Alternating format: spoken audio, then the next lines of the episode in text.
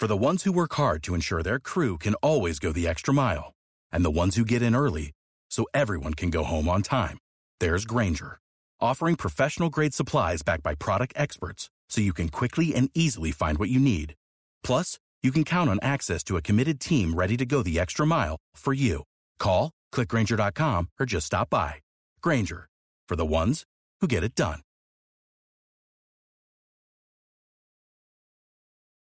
Hola Leonardo, ¿cómo estás? El gusto de saludar. Eh, muy contento de estar contigo en este podcast. Muy buenos días, eh, un gusto. Leonardo, ¿cómo estás? Un gusto. Hola Leonardo, muy buenas tardes.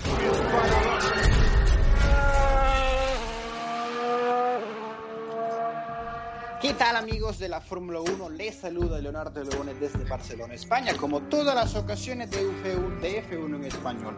Hoy tenemos un capítulo especial, hoy hablaremos sobre una de las temporadas y de la década más interesante de la Fórmula 1, también una de las más trae que recordar que en los años, de los, en los años 80 vivimos emociones tanto buenas como malas, lamentablemente, y hoy tocaremos estos años en especiales con dos cracks. Contaremos con Damon Mauricio Gallardo desde, desde, Argentina, periodista de Fox Sports, y también junto a Juan Fosaroli también desde Argentina, desde Buenos Aires, también desde de la cadena de Fox Sports. ¿Qué tal Damon? ¿Qué tal Juan? ¿Cómo están? Hola, ¿cómo estás? No, todo bien aquí, eh, disfrutando de esta cuarentena fantástica. ¿Qué tal Damon? ¿Cómo estás? Hola Leo, hola, aprovecho para saludar a Juan, un abrazo grande para todos. Y bueno, como dice Juan, este, obligados a estar en boxes este tiempo, pero bueno, ya pronto volveremos a la acción. Seguramente que sí. Ahora de momento, como tú mencionas, estamos en los pits, pero la, la, acción seguramente será mucho mejor cuando salgamos de ella. Recordar que la Fórmula 1 ha sacado de la F1 TV esta, y gracias a ellos, podemos ver todas las carreras desde 1980 hasta el año 2019. Cosa que nos hace eh, pero interesante es, por ejemplo, uno puede ver todas las carreras de, de, los años 1980 y la evolución de los monoplazas, lo fuerte que eran y la capacidad que tenían los pilotos para aquel entonces, por ejemplo, Jules Villeneuve. Recordar que en 1980 debuta un joven de 27 años, Alan Prost, que se convirtió en cuatro veces campeón mundial. También en aquellos años eh, retorna la leyenda de Niki Lauda para 1982 y recordar que en el año, en ese año, un año que se vivió una vorágine tanto en la Fórmula 1, recordar que en Sudáfrica se vivió la huelga de los pilotos, luego en San Marino la batalla que ya recordaremos, que a título personal, la batalla más impresionante que hemos visto, o que se podrá ver, de, en una carrera de Fórmula 1 entre Didier Pironi y eh, Gilles Villeneuve. Impresionante. Lamentablemente, eh, para unos gran premios luego, en, el, la, durante eh, antes de la carrera, el día, eh, los días anteriores, el fallecimiento de Gilles Villeneuve, dado que es el choque que sufrió con Jochen Mass. También en el Gran Premio de Alemania, el infortunio que sufrió el francés de Peroni y que luego ese año se la llevó el campeonato Keiki Rosberg, Keiji Rosberg, el piloto finlandés, padre de Nico Rosberg. También pudimos observar en los años 84 el, el último campeonato de Niki Lauda. En fin, ya hablaremos todo de ello y ya entraremos a fondo, tal como menciona siempre una de las palabras que tiene Damon en su, en su repertorio y que siempre me recuerda esta palabra a él. Eh, como siempre, a todo hay que ir a fondo y tal como hizo Niki Lauda en tanto Austria en el 84 como al, en año en, Laude, en, Austria como en Portugal en Estoril hay que ir a fondo pero hay que ser comedido hay que ir poco a poco y cuidar la máquina porque se puede fundir. A ver empezando con Juan. ¿cuál fue para ti Juan uno de los momentos más impresionantes que vivimos en toda esa década de los 80 o a principios de los 90 bueno, sí, eh, son un montón, ¿no? Yo inclusive no tuve la oportunidad ni siquiera de refrescar mi memoria, porque ni siquiera me conecté al F1 TV, eh, pero sí, un poco más con la actualidad, ¿no? Preocupado de, pero eso lo hablaremos después, de sí. cómo se puede reanudar el campeonato, qué opciones hay. Pero sí, hay muchísimas batallas, las mencionaste, ¿no? Esa entre Pironi y Arnoux eh, son épicas, uno se las va a recordar para siempre. Eh, pero bueno, también era una época muy peligrosa de, sí. de donde arriesgaban realmente como vos decías, ¿no? había que ir a fondo, pero uno sabía que el riesgo era su vida también. Yo me quedo con una palabra que justo el otro día hicimos un homenaje a Stirling Moss y él en una entrevista dice, si uno está jugando algo y apuesta unas fichas, eh, no es lo mismo si pone dinero, ¿no? Y si uno Mm. apuesta con su vida ya es otra cosa. Y los pilotos sabían que jugaban con su vida. Eh, yo me acuerdo, hace unos años nos quedamos en un hotel ahí en Monza cuando falleció Pironi. Pironi, Sí. sí. Y, y el recuerdo del dueño del hotel era que justamente había una cancha de tenis en el hotel y claro, cuando recibió la noticia del fallecimiento, él había jugado al tenis bien temprano, había entrenado y en el cuarto todavía estaba la, la ropa de él eh, transpirada, ¿no? O sea, tuvo que abrir la habitación. O sea que son, eran momentos realmente, no, no son compara- comparables con, con ahora por tecnología y demás, pero bueno, había un plus que era realmente la vida, y lo mencionaste cuando pierde la vida Gilles Villeneuve en ese accidente horrible, que, que aparte Sí. es impactante, ¿no? Esa imagen.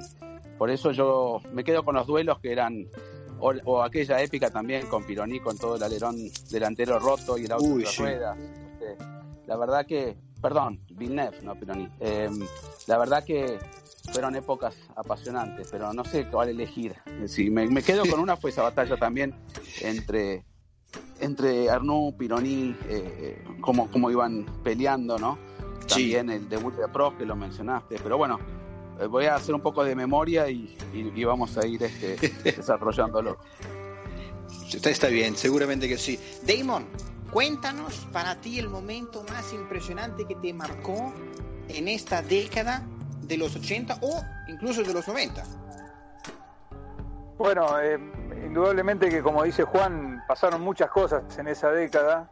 Yo recuerdo que era, era bastante chico, década del 80 iniciando, estaba en los últimos años de Carlos Reutemann corriendo.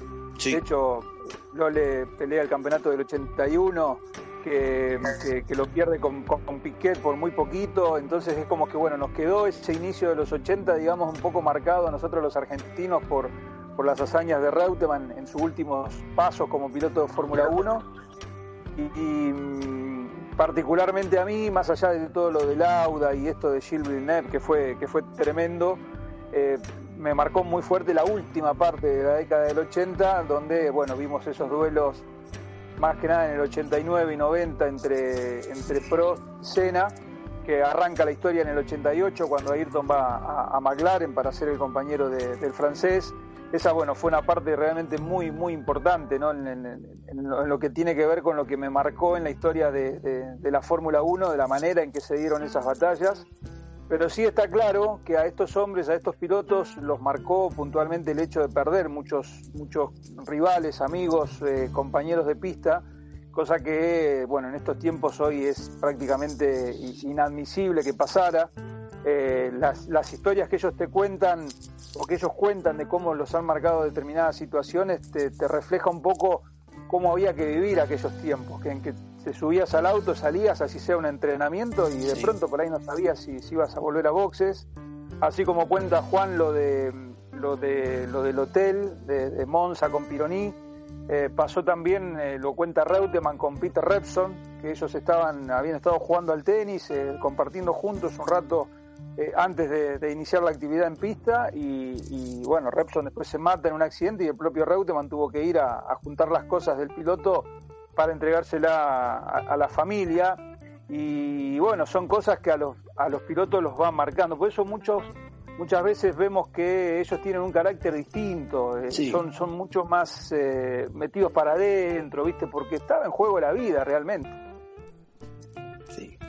Sin duda que sí, a veces nos quejamos y eh, decimos que qué lástima o, que, o qué mal que un piloto haya sido a cualquier persona eh, que no, no, no le dio el, el autógrafo o que eh, se topó con él, le quiso hablar y no le quiso dirigir la palabra. A ver, recordar que son personas y que el riesgo que están tomando para entrar en estos cohetes que eh, si bien la eh, la seguridad se ha mejorado. Recordar que en el 81 se introdujo la fibra de carbono, un, eh, un polímero que es más, es más ligero y, más prote- es más, y protege un poco más resistente que lo eran los componentes anteriores con que se fabricaban aluminio, con que se fabricaban los monoplazas de Fórmula 1.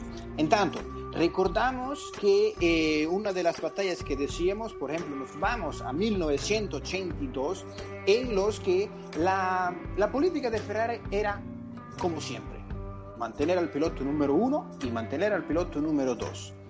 Didier Peronino quería eh, mantenerse como a la sombra de este piloto Gilles Villeneuve, que tal como menciona Andrew New en su libro Cómo hacer un coche, la habilidad que tenía el canadiense para, era esta habilidad que tenía el piloto norteamericano, el Power Slide, debido a que era más, se veía con el contravolanteo que realizaba este piloto y se le veía seguro de lo que hacía y un piloto muy agresivo que incluso ah, hubo ocasiones que eh, era, es bien conocido que Enzo Ferrari, el comendatore, lo quería y lo apreciaba muchísimo.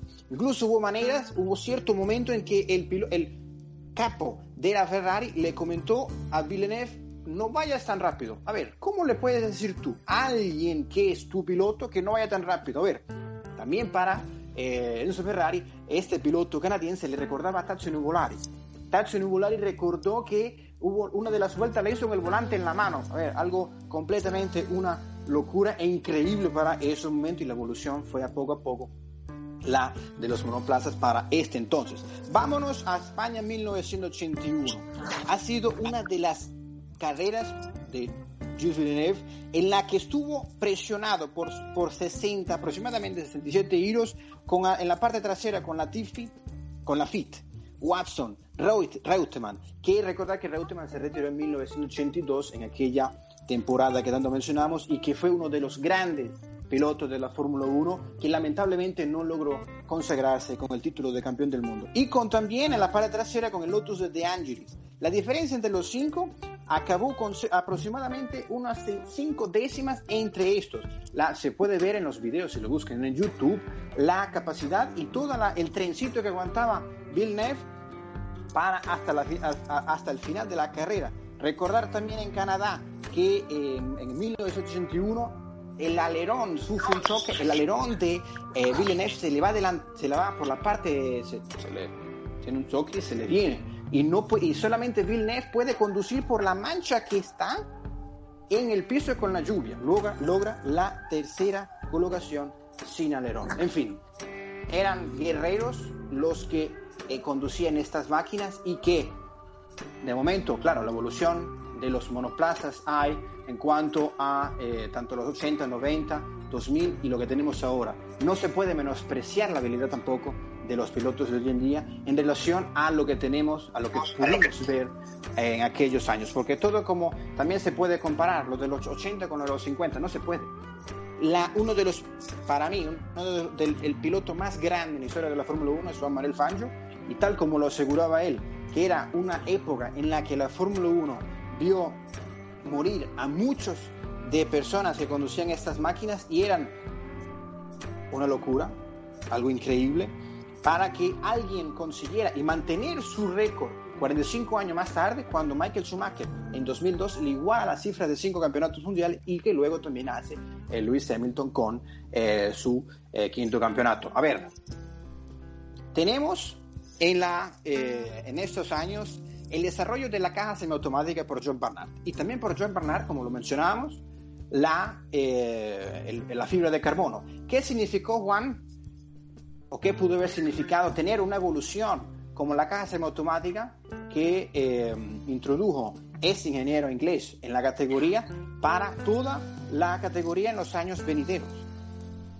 Sí, bueno, obviamente, eh, vos decías, los compuestos cambió la estructura y la fortaleza del auto, como también la caja automática, que bueno, terminó con la evolución que hoy vemos tan seguro, ¿no? Hacer los cambios sin sacar la mano del volante por más que, bueno, la caja automática en ese momento era con palanca, la verdad que ha sido una evolución. Eh, quiero aclarar algo, ¿no? Porque también mi memoria no es la mejor.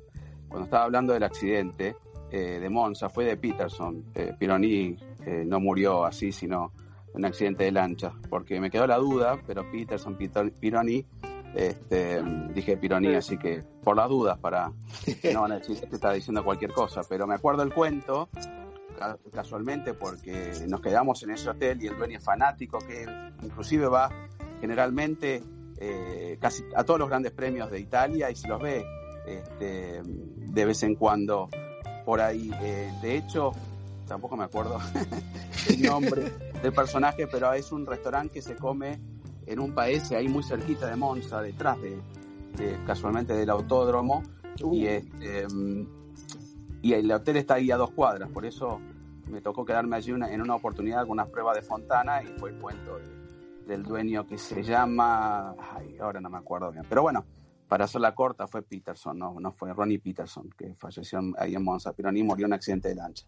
Pero sí, es cierto que todo lo que fue evolucionando, que luego marca el comienzo de los 90, que vos me mencionaste, ya con, con autos como el, Williams eh, súper automático, cuando tenía todo ABS, suspensión activa y demás, sí. fue un poco el desenlace, ¿no?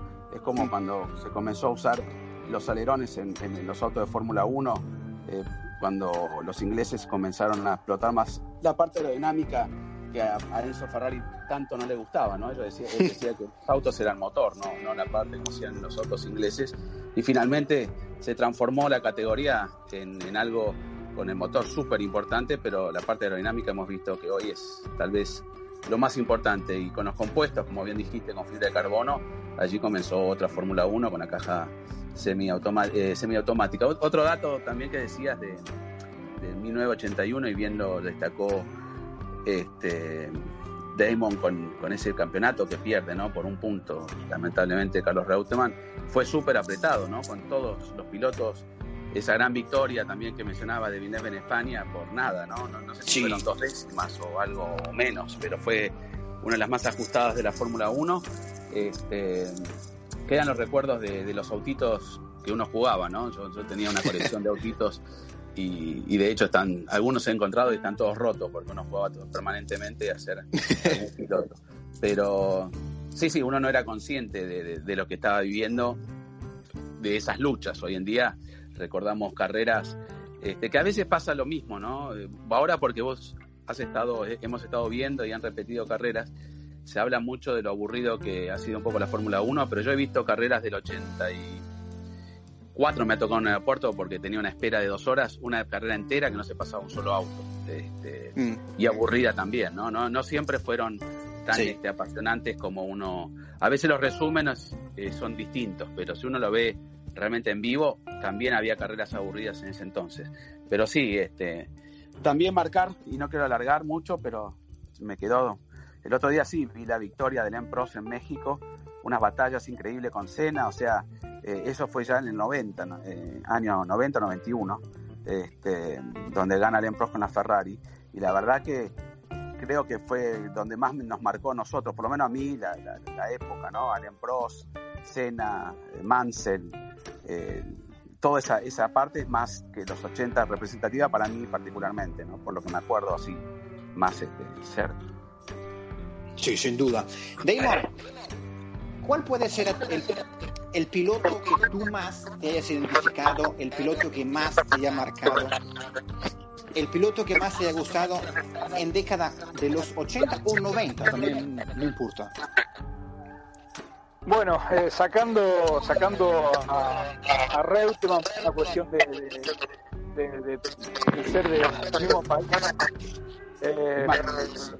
países. Eh, claramente Ayrton Senna y, y Nick Lauda fueron los pilotos que más te diría, eh, obviamente lo, de Senna por su regreso, lo de Lauda por su regreso principal para ser campeón en el 84 y Senna fueron pilotos que me, marcaron mucho de esa época.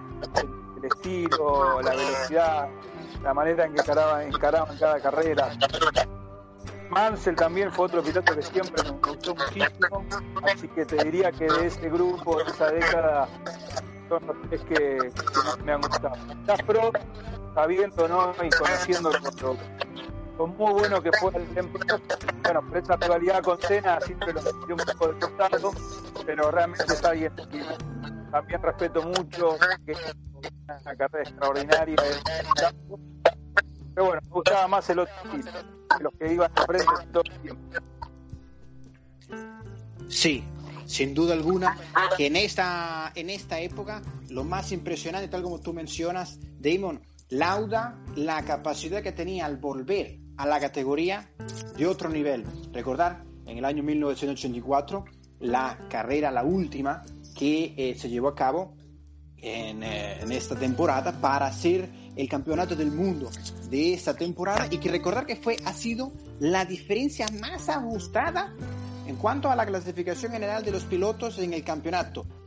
Medio punto separó a Niki Lauda con 72 de Prost con, el, con 71 puntos y medio. De recordar que esta diferencia se dio en el Gran Premio de Mónaco debido a la lluvia torrencial que cayó y a eh, también que recordar que de los 77 giros pautados se tuvieron que correr solamente 31.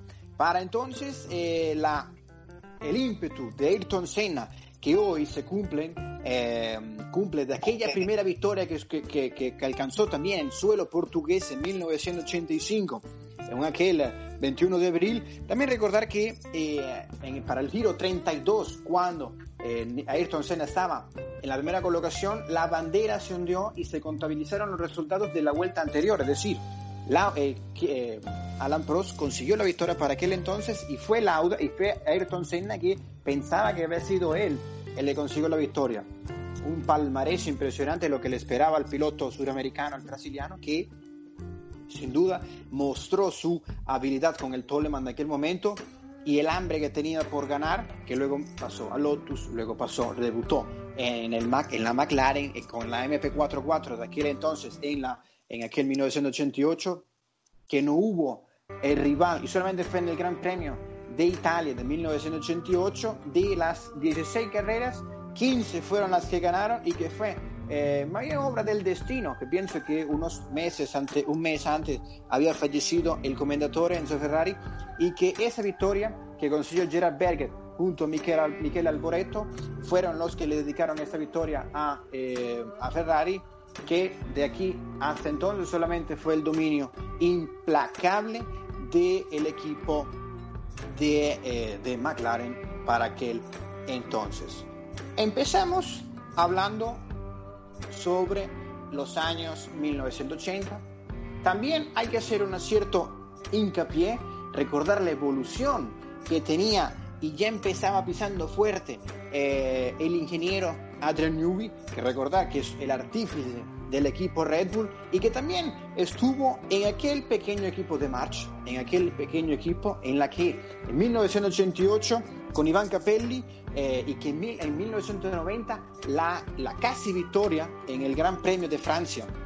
Recordar que el motor Jude que tenían para aquel entonces era un poco más ligero, no los motores aspirados y no los motores en cuanto a eran menos pesado que era la, la competencia y le permitieron la, al, al, estratega no entrar en boxes y no hacer cambio de neumático, lo que le permitieron que casi Iván Capelli consiguiera la victoria en aquel momento.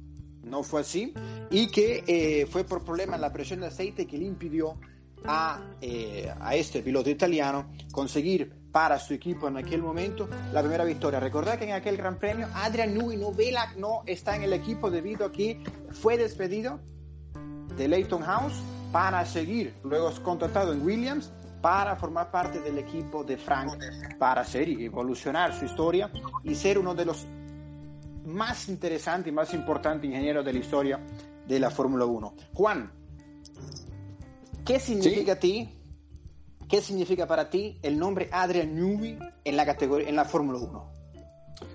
Y bueno, sí, la verdad que no soy quien para decir, pero es, es el, el gurú, ¿no? Inclusive, bueno, vos lo conocés bien a, a Enrique Scalabroni, que es un gran ingeniero argentino que ha trabajado en las mejores marcas. Y si él es un fanático y siempre que hablamos en charlas post carrera o pre carrera, este, te habla de la maravilla o siempre está deleitado por las innovaciones que va haciendo Adrian Newey. Ese Leighton House también es uno de los autos más lindos que tiene este, la categoría, si uno tendría que ir eligiendo, ¿no? Y a partir de ahí, como revolucionó Williams, Williams, como revolucionó Williams, perdón, y luego lo que hizo con Red Bull, que fue, creo que su, su golpe más fuerte, ¿no? Cuatro campeonatos mundiales seguidos, Sebastián Vettel, pero siempre se le atribuyó más el mérito, tal vez, al auto, bueno, por parte de, algunos medios y fanáticos de Fernando Alonso, que al mérito del propio Vettel. Pero bueno, lo dice todo, ¿no? Hoy en día, este, con un año sabático, entre comillas, que se tomó y se dedicó un poco más a, diseñar barcos y bueno, este proyecto un poco que se cayó de, del Valtteri y del Valkyrie de, de, Aston Martin, que no, no, no salió como él pensaba, creo que tal vez ha sido un poco uno de sus fracasos, pero en Fórmula 1 creo que no ha dado un paso en falso y al contrario, sigue marcando una impronta. Sí, seguramente que sí. Damon, el momento más impresionante para ti y el diseño de Adrian Newey que más te haya sorprendido, ¿cuál sería?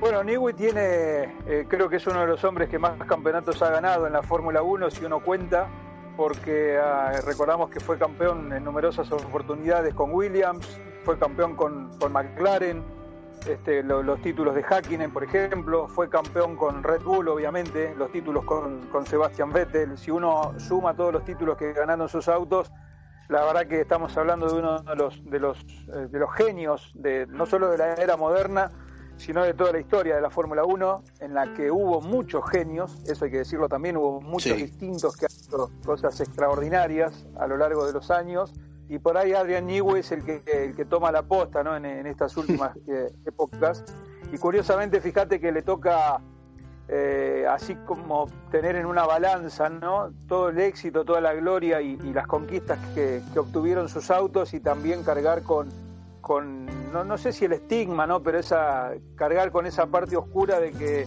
uno de los pilotos más geniales de todos los tiempos se haya matado con un auto hecho por él, como sí. es el Williams del 94. Es decir, esas, esos contra, contrastes que tiene este deporte, ¿no? Que te da mucho y también por otro lado te carga de muchas otras cosas. Pero bueno, fuera de eso, que es simplemente un dato, obviamente, eh, está llamado a ser esos hombres que, que ha marcado revolución en, en, en la Fórmula 1 y todos, ya todos sabemos que si a un auto de Newey le pones un buen motor es imbatible y que si algo no funciona en ese auto no es el chasis sino es el motor porque todo lo que hace lo, lo hace muy bien. Pero concretamente creo que el Williams, este, los, los Williams de, de, la época de Prost, de Mans, el mismo el auto con el que ganó el campeonato de Damon Hill, para mí fueron de los, de los más fuertes que ha hecho este, este, este maravilloso diseñador, no sé bien cómo llamarlo, este genio de la Fórmula 1. Sí, sin duda que uno de los personas más grandes que ha puesto el lápiz y eh, papel para diseñar y, que, y, para permitir que los pilotos conduzcan sus monoplazas y sus obras de arte, que para mí uno de los más lindos monoplaza y que no solamente el más lindo, sino que la, en cuanto a la funcionabilidad que tenía y todo el factor aerodinámico que incidía en el monoplaza era el RB8. Recordar que en aquel momento, en el 2012, la, eh, el efecto del efecto Coanda, que también eh, Andrew Newby lo, lo, lo, lo, intentó utilizar, recordar que él también pasó por la, la, el, el, campeonato americano de eh, la Indy y que se llevó, eh, diseñó dos monoplazas, tanto el March en el 85 y en el 86 se llevó este en la, eh, los monoplazas ganaron con su diseño. Y el RB8 tenía esta, eh, en, los, en, la, en, el sistema de los escapes, el efecto Coanda que aprovechaba la incidencia del flujo aerodinámico y que se, tanto del, del, del escape como el, paso del aire por el pontón y que posteriormente por el, flujo del escape se pegaba y hacía, se llama la parte del, fondo plano y pasaba por debajo del difusor. Algo impresionante que luego vimos como muchos de los equipos copiaban este artificio hecho de la mente de Adrian Newby. Recordad que solamente Adrian Newby, tal como tú mencionas, Damon, junto a John Barnard, eh, Ross Brown, Aldo Costa, Gordon Murray, que, aquel sudafricano que diseñó junto a Steve Nichols, la, F, la MB44, eh, Rory Byrne, también Robert Bell, que fue el, el, que diseñó el monoplaza de Renault en, tanto en el 2005 como 2006, el RB25, el RB26, que fueron con los que Fernando Alonso eh, se consagró dos veces como campeón, campeón del mundo. Haciendo, tocando el día de hoy, el, el año 2012, Juan Fosaroli, recordar que contamos hoy con Juan Fosaroli y con Mauricio Gallardo, dos cracks de la cadena de Fox Sport. Pero fue Juan Fosaroli en que en 2014 logró, o tuvo la oportunidad, uy, que te digo yo que ojalá también lo tuviéramos nosotros, eh, viendo las, el video que eh, pudiste subirte a la, a la, al monoplaza E20 de la Lotus, algo totalmente un, impresionante, ¿eh? Algo que tuviste que haber experimentado como una de las mejores experiencias en tu vida, seguramente para mí lo sería, y eh, que en Paul Ricard te subiste en uno de los proyectos de la Lotus a la E20. Juan, ¿pudieses comentarlo en cuanto cómo fue esa experiencia? También estuviste al lado de eh, muchos periodistas y también de Pastor Maldonado que formaba parte en aquel momento de, eh, en el 2014, de esa escudería. Sí, correcto, junto a Román Grosjean y la verdad que sí, lo tendría que, como experiencia ajena o algún evento familiar, el nacimiento de mis hijos y obviamente alguna decía aparte, no lo voy a poner arriba de todo, pero sí estaría como una experiencia única y la mejor de mi vida con respecto a lo que amo y, es mi pasión, que es el automovilismo. Eh, tener la oportunidad de sentir lo que no se siente, y lo hablé hace unos días con Chacho López, ¿no? Eh, me encantan las carreras virtuales, pero obviamente no se siente ni siquiera, o sea, nada Yo me he servido a, simuladores profesionales también y esa sensación que te da estar arriba en monoplaza es, única. La potencia, estábamos hablando en ese momento de 800 y un poco más de caballos, este, de los cuales traté de acelerarlos a fondo, como bien me indicó Pastor, en las rectas, donde son todos valientes acelerando en las rectas, son, son todos valientes, hay que acelerar en las curvas, ¿no? Pero igualmente fui, fue un, un día único con una experiencia porque se giró en un Fórmula Renault 2.0 con paddle shift también para adaptarse y se giró mucho en, ese, en esos este, autos para tener una experiencia que sea más acorde a subirse a un Fórmula 1 porque si uno no pasaba esa prueba no se subió al Fórmula 1 y bueno finalmente lo, lo logré giré varias vueltas y y fue único. Lo único que en la primera, como me dijo Pastor, aceleré a fondo la recta ahí por Ricard, aceleré tan a fondo que no me di la frenada y me pasó un poco, pero bueno, hay salidas de escape como ustedes conocen en Port Ricard que son enormes, mm. así que no pasó a mayores, pude seguir girando, porque si me quedaba ahí me moría.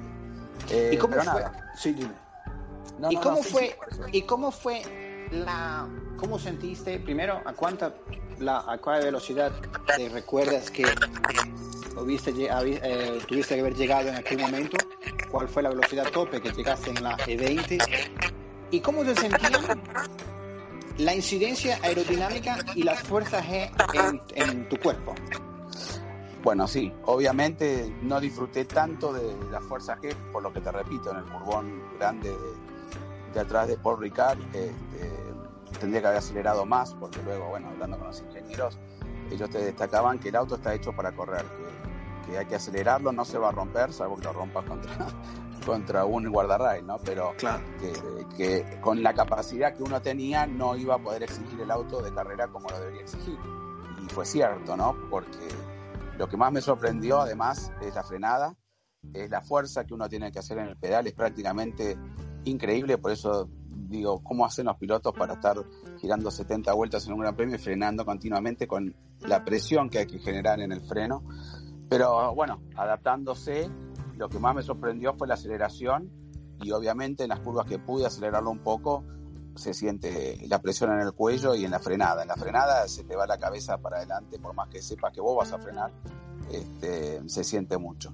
Pero bueno, fue breve, fue muy lindo, eh, con muchos nervios, porque uno en el momento que se va a subir dice, seré capaz de manejarlo, salir de los boxes, ¿no? hemos visto pilotos profesionales que se quedan ahí tirados, por suerte no, no, no fue mi caso, este, pero lo disfruté como hoy en día, después de seis años prácticamente, todavía no se cumplieron, lo tengo vivo a esa sensación en la parte, en el traste, como digamos, ¿no? En, en el trasero del auto, este, yendo al, ras del piso prácticamente, pero la, potencia del auto se te traslada desde ahí hasta arriba, hasta la cabeza. Es, algo indescriptible. Uy, madre mía. Recordar que aquel monoplaza que tú condujiste fue el E20, diseñado por James Allison, y que en aquel entonces, en 2002... Kimi Raikkonen ganó en Abu Dhabi con ese auto, creo. Sí, Abu Dhabi. Sí, sí. Y alcanzó eh, de 20 grandes premios 10 podios. Recordar en Bahrein, en España, en Canadá, en Europa, en Alemania, en Hungría, eh, dos puestos igual que en Bahrein, en Bélgica y en Abu Dhabi consiguió eh, Kimi Raikkonen su victoria luego de haber retornado a la categoría. Damon, un, un dato solamente, un auto que para mí fue uno de los más lindos, pero era realmente feo con ese escalón, ¿no? ¿Se acuerdan esos escalones que tenían la trompa todos los autos? Lo que lo hacían bastante feo, este, que uno después se acostumbra, ¿no? Ahora después cuando lo vi, eh, no me parecía tan feo, pero en ese momento me parecían horribles. sí, sin duda que recordar que se pone... Sí, dime, Damon. Eh, el auto más lindo que pudiste haber manejado en toda tu vida, Juan, sin duda. Por eso, no, por eso. Pero, nos acordábamos, ¿no? De esos autos. eran feos, feos. Sí, sí, es verdad, es verdad. Claro, y recordar que se optó en este año por la eh, bajar y tener esta, este morro escalonado para eh, favorecer a la seguridad del piloto. Damon, Vamos a entrar, ya estamos tocando los últimos giros de este episodio especial de F1 en español y vamos a entrar para tocar en los últimos giros lo que puede ser, ya se han anunciado ciertas hipótesis de lo que puede ser el calendario de la Fórmula 1 para el próximo, recordad que estamos en cuarentena y están tomando medidas, si bien no se tiene que esperar a que en realidad baje el cuanto de contagios, pero se quieren tomar medidas en cuanto a eh, hacer carreras a puerta cerrada, tener la menor cantidad de personas de periodismo en el circuito y contar solamente con los pilotos. Hoy recordar que eh, tenemos, eh, se han anunciado que posiblemente se comience en, en, el Gran Premio de Austria el 5 de julio, se realicen capaz dos carreras tanto en Austria, Hungría y Silverstone en España hasta España, Holanda, Francia, Bélgica, Singapur, Italia, Rusia, Azerbaiyán, Japón, Estados Unidos, México, Brasil, China, Vietnam, Bahrein y Abu Dhabi son los que formarían parte de este calendario. Recordar que Canadá no formaría, entre comillas, parte del calendario debido a que eh, en cuanto al giro, la, gira norteamericana, en este momento el país de Canadá estaría en cuanto a temperaturas que no favorecerían, favorecerían en cuanto al desarrollo de la carrera. Por ello es que se corre en los meses de mayo para ser un tanto la época de verano. Damon, ¿cómo ves tú el inicio de la Fórmula 1 en cuanto a que sea puerta cerrada y que sean solamente los pilotos que estén formando parte y también solamente el, el, mecanismo y todo el equipo de producción de la, de la, de la FOM que sean los que estén a pie de pista y en el circuito? Bueno, a mí me da la sensación de que, de que indudablemente en algún punto se va a poner en marcha todo, no solo la Fórmula 1, sino todo lo que es el motorsport a nivel global. Pero más allá de esto, de la planificación que está trazando cada categoría con sus calendarios y reprogramar y todo, no nos olvidemos que tenemos a la Fórmula 1, el MotoGP, el Superbike, el WEC, el Rally Mundial, hay un montón de series que son globales y que van a tener que enfrentarse principalmente a las aperturas de fronteras. Creo que ese va a ser el primer escollo porque puede que esto vaya bajando en algunos países, pero hasta que no esté todo más o menos normalizado, habrá países en los que no vas a poder viajar, países desde los que no vas a poder salir, que van a mantener todavía esa situación de fronteras cerradas y creo que va a ser el, primer escollo. Van a tener que buscar distintas soluciones alternativas. Para mí, ya seguramente están trabajando en distintos planes A, B y C, porque a diferencia de cualquier campeonato nacional en el que el movimiento es interno dentro de un solo país, estas series, estas categorías internacionales tienen que ir trasladando gente de un país a otro, fronteras afuera, y eso hoy es una complicación para tener en cuenta. Por eso me da la sensación de que hablar de un calendario a partir de una determinada fecha en adelante siempre va a estar supeditado a lo que decida la autoridad de, cada país. Hay países que están más golpeados que otros. Entonces, hoy lo veo como un poco de, incertidumbre en ese punto no, no, no te sé decir cómo, para dónde va a salir todo esto, porque están todas las categorías buscando solucionar sus propios intereses, sus propias carreras, reacomodar su propio calendario, y en algún punto los intereses van a chocar. Entonces creo yo que habrá que ser muy cauto en eso y no descartar esas posibles soluciones de hacer más de un evento en un mismo circuito aprovechando que ya está todo allí. Creo que ese podría ser una salida factible, pero el hecho de tener que mover gente de un país a otro hoy es una complicación que otras actividades no la tienen. Está cual. tal cual así. Una de las medidas que se han tomado en cuanto a, eh, tal como tú mencionas, Damon, es correr, incluso en Silverstone, habilitar ciertas zonas que están en proceso de homologación en cuanto a la FIA para que se puedan correr en un trazado diverso a lo que sería el trazado que eh, podemos ver hoy en día. Juan, ¿cómo ves tú en cuanto al panorama de eh, movilizaciones internacionales y eh, poder para poder hipotéticamente no es algo certero. Es algo como tal menciona Damon la incertidumbre es tal que no se sabe Recordábamos que para el Gran Premio de Australia, o estando incluso aquí en Barcelona en las prácticas, no era viable, era incluso, eh, no se esperaba de la para cancelarse un Gran Premio, incluso que era la primera vez en la vida que eh, un Gran Premio no se llevara a cabo, el Gran Premio de Australia. Pero, ¿cómo se fue desarrollando la situación? Tanto, no solamente en el mundo de la Fórmula 1, sino en tanto a todos los deportes y toda la... Recordad que lo más importante en este momento es la seguridad y la salud de las personas.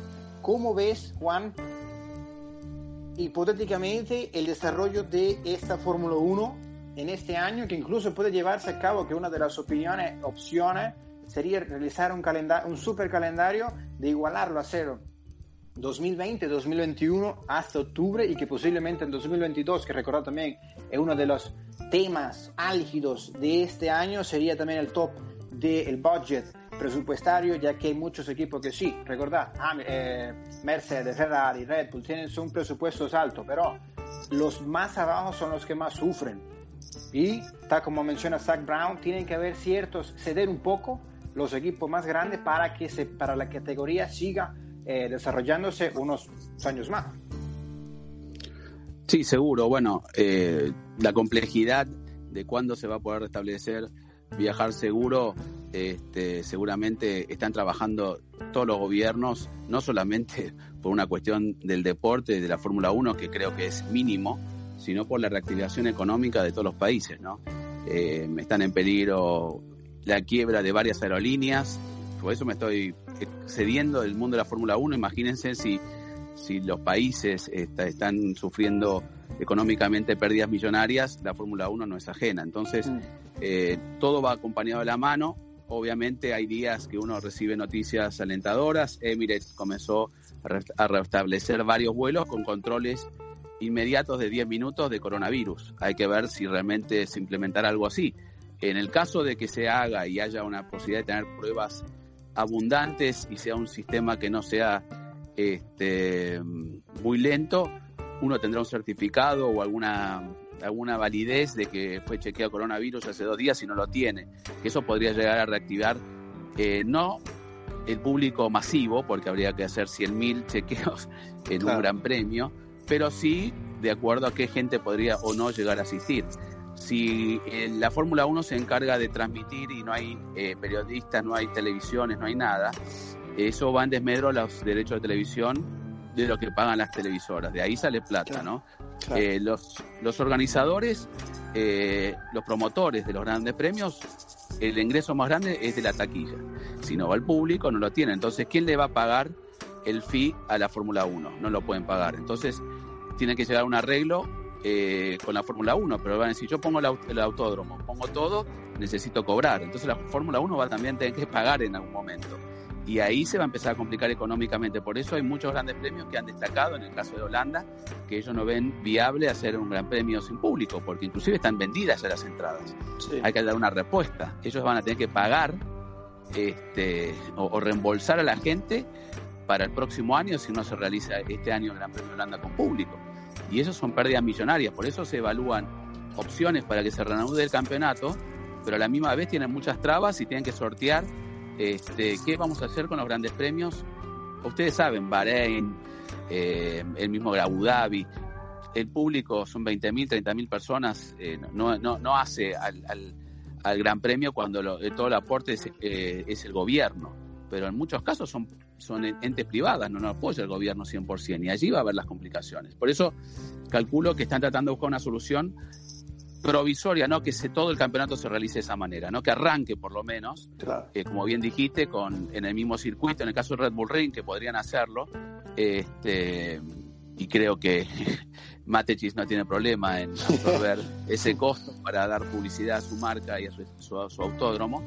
Se podrían hacer también este, dos carreras allí, este, no sé si seguidas o con unos días de diferencia, sería lo mismo, si no hay público se puede correr un día en la semana, no necesita ser un fin de semana para que se reanude el campeonato. Pero bueno, hay tantas ideas sobre la mesa y tantas propuestas que yo creo que es muy difícil tomar una decisión hoy cuando hay una no hay, hay una incertidumbre generalizada. Si mañana eh, se te puede restablecer y levantarse las cuarentenas y a ver en qué medida se pueden ir controlando o no sé, ah, se está hablando hace poco en Inglaterra, es una noticia que tal vez ahora para septiembre hay una vacuna, o sea, por eso yo creo que se va a ir acomodando. Que el Gran Premio, que el campeonato tenga menos carreras va a ser seguro.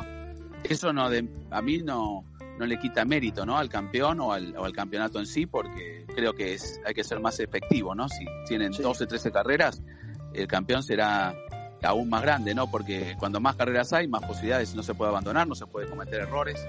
Este, lo que sí queremos, como bien dijo Damon, para no extenderme más, es que se comience de alguna manera, pero siempre priorizando la salud, porque el público necesita entretenimiento, ¿no? Lo estamos viendo con las carreras virtuales. Yo quiero ver una carrera de algo, pero no es prioridad ahora. Pero ojalá que se reanude con todas estas ideas que dijiste, como bien también se habló el tema de, de, un momento de correr Silverstone al revés, no es posible por un montón de, de, de pero sí hay circuitos que ya tienen otros dibujos. El mismo Bahrein también tiene este, varias alternativas de dibujo, lo hacen por Ricard, muchos podrían llegar en algunos autódromos a utilizar este, un dibujo alternativo para poder realizar dos competencias que no sean exactamente las mismas, que eso sería un poco más este, atractivo. ¿no? Seguramente, esperemos que la situación se desarrolle de la mejor manera posible y que, eh, tal como menciona Juan, eh, priorizar en cuanto a la seguridad y salud de las personas, porque tal, tal como ustedes dos forman parte de una cadena muy importante y que eh, también tienen que, eh, su trabajo es estar en circuitos y exponerse también, porque sí, estar en el circuito, pero todo lo que viene antes de la acción en pista tiene que ver con aeropuertos, tiene que ver con contacto físico con personas y, al, final esto no deja de, de ser una, un peligro para tanto, tanto para ti, Juan, o tanto, tanto para ti, Damon. Eh, son cosas que hay que priorizar y, claro, el tema sí también económico es una de las cosas más eh, eh, que peligran en cuanto a las personas, ya que todos aquellos que dependemos de tener una acción y tener una, en cuanto a actividad laboral fuera de nuestra casa, son cosas que sí nos afectan tanto al bolsillo. Para poner fin a este muy eh, agradable episodio que tenemos el día de hoy, tanto con Damon, Mauricio Gallardo eh, y con Juan Fosarolli, ambos desde Argentina. Damon, para culminar, cualquier cosa que quieras decir, eh, eres, tienes el micrófono completamente abierto. Bueno, simplemente agradecerte, Leo, por este rato, este, mandarle un abrazo grande a Juan, a quien conozco y con, quien compartimos eh, muchas veces a la distancia, transmisiones, programas y, un montón de cosas. Alguien a quien, a quien quiero y admiro mucho por, por la carrera que ha hecho en la Fórmula 1. Mucha, mucha, mucha gente me lo dice a mí, me imagino a Juan, cómo me gustaría ser Juan Fosaroli. Este, la verdad que es, impresionante y ya creo que Juan va llegando el momento de que en algún momento se sienta a escribir un libro, a contar tantas anécdotas, tantas historias de, primera mano, de haber compartido tantos grandes premios con, con, las estrellas y los grandes protagonistas de la Fórmula 1. Así que un lujo también ser parte de esta charla. Este, aguantar este tiempo que falta, Leo, cuidarnos, eh, no queda otra y, y, tratar de estar lo mejor posible para cuando volvamos a tener luz verde y, y todo más o menos vuelva a la normalidad en un mundo que será distinto, pero que bueno, la pasión que nos une volverá a estar otra vez en marcha y, será importante que todos estemos ahí. Así que para eso hay que cuidarnos, este, pasar este tiempo con todo y volver con más fuerza. Seguramente. De momento nos encontramos tal como al inicio, recordamos, tal como aseguraba Damon, estamos en los, en boxes. Ya nos indicarán cuando las luces pondrán en verde para volver, para poder volver a salir de él y realizar y estar acción en pista para dar lo mejor de nosotros. Juan, para también para, para terminar, ¿eh? cualquier cosa que quieras decir, y me estoy muy interesado en ese libro que, tal como menciona eh, Damon, muy interesado en poder leerlo todas aventuras, todas eh, aquellas curiosidades de poder estar dentro del paddock y poder conocer las diversidades de personalidades que hay en él. Sería, te digo yo, que uno de los primeros que lo compraría, sin duda alguna. ¿eh? Tienes los micrófonos para decir lo que tú quieras y eres libre de, eh, de expresarte también. Bueno, nada, simplemente, eh, más que simplemente agradecerte porque es un gusto con- contactarte siempre contigo y he estado varias veces en tu podcast y bueno, tuvimos la suerte de conocernos inclusive de casualidad, ¿no? Eh, eh, en, en España, pero la verdad que también compartí con Damon, como bien lo dijo, es un claro ejemplo de, de lucha y de pasión en el automovilismo porque todos nosotros, si hay algo que destacamos sobre todas las cosas, que lo hacemos por pasión, ¿no? Yo creo que este, no lo voy a decir porque si no se van a aprovechar de mí, pero digo, si me dicen, bueno, no, no te puedo pagar, pero anda a hacerlo, lo voy a hacer. No, pero me- mentira. que no escuche nadie. Eh, no, pero sí, eh, es, para, es para dimensionar lo que uno siente por, por el automovilismo. En mi caso por Fórmula 1, pero todo lo que tenga 4, 2, 6, 20 ruedas y que gire y vaya rápido en un autódromo o, o en donde sea, eh, me, genera una adrenalina y una pasión enorme y por eso lo hago. Este, pese a los grandes sacrificios que me ha- todo el mundo envía mi trabajo, que es cierto, que es un trabajo eh, realmente único, pero que he sacrificado muchas cosas. Eh, no, vale la pena mencionarlos ahora, pero me he perdido y he sacrificado muchas cosas en mi vida personal, pero estoy este, contento con lo que he hecho hasta aquí. El libro puede ser, tengo muy mala memoria, este, se me reactiva de a, ratos, pero siempre fue así, ¿no? ¿no? Porque ahora estoy un poco más grande y, y hay muchas cosas que no podría contar y las cosas que más querría la gente contar serían las que no se pueden, ¿no? Entonces habría que evaluar ese, ese, ese compromiso hasta dónde se puede contar. Pero sí, eh, algún día pensé en hacerlo. Eh, hay muchas anécdotas, muchas cosas que tengo escritas que me fui guardando y con estos días de, de ocio o de trabajo, pero con un poco más de ocio y de, tiempo de estar en casa, he revuelto y he encontrado cosas que realmente no sabía que tenía, así que lo veré a futuro, pero sí, decir que todos los que trabajamos en, en este grupo donde estamos ahora, eh, lo hacemos con pasión, tenemos una gran amistad, me- nos encanta hablar de, si nos sentamos con Damon antes o después de un programa o comiendo durante alguna carrera, vamos a estar hablando tres horas de autos, de siempre. Este, pero así es, eh, por eso me, encanta haber estado hablando con ustedes y que saben tanto de, de todo el automovilismo en general. Por eso a mí a veces me queda ahí medio tildado el, el este el, el ¿cómo se llama? el DRS. No, no, no me abre mucho, pero No, y ahí, y ahí me entra el aire al, al cerebro y me acuerdo cuando abro el DRS y bueno, por eso ese error que cometí con Pironi Peterson. Y me acordé ahora, por eso mira con lo que tardé. Fossati se llama el hotel, Hotel Fossati, y el restaurante se llama Ristorante Fossati. Si van a comer ahí algún día, coman el risotto Monza, se llama. Uh. Increíble. Así que bueno. Muchas gracias y, y como siempre un gusto estar con, con ustedes y con un amigo como Dave. Seguramente que sí, el placer ha sido mío poder contar con ustedes. Recordar que nos pueden seguir en tanto Instagram, en arroba Damon Relator, Damon Relator, en arroba Juan Posaroli, en arroba Leonardo Leone F y en arroba F1 en español underscore. Recordar que este episodio saldrá esta semana y que pueden escucharnos todas las veces que quieran en cuanto a toda la información de Fórmula 1, las novedades de Fórmula 1 y todas las carreras de la antigüedad que eh, nos han dado la pasión, que reafirma- reafir- han reafirmado la pasión de este, por este deporte, que desde, desde 1992, cuando yo nazco, eh, pienso que una de las eh, carreras, uy, a los dos años pienso que seguro no me acuerdo, ¿eh?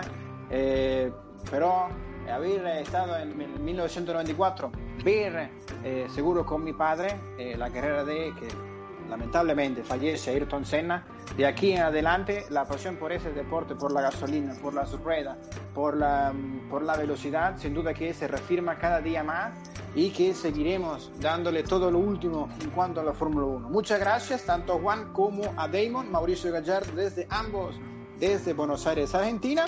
El placer ha sido mío y hasta la próxima.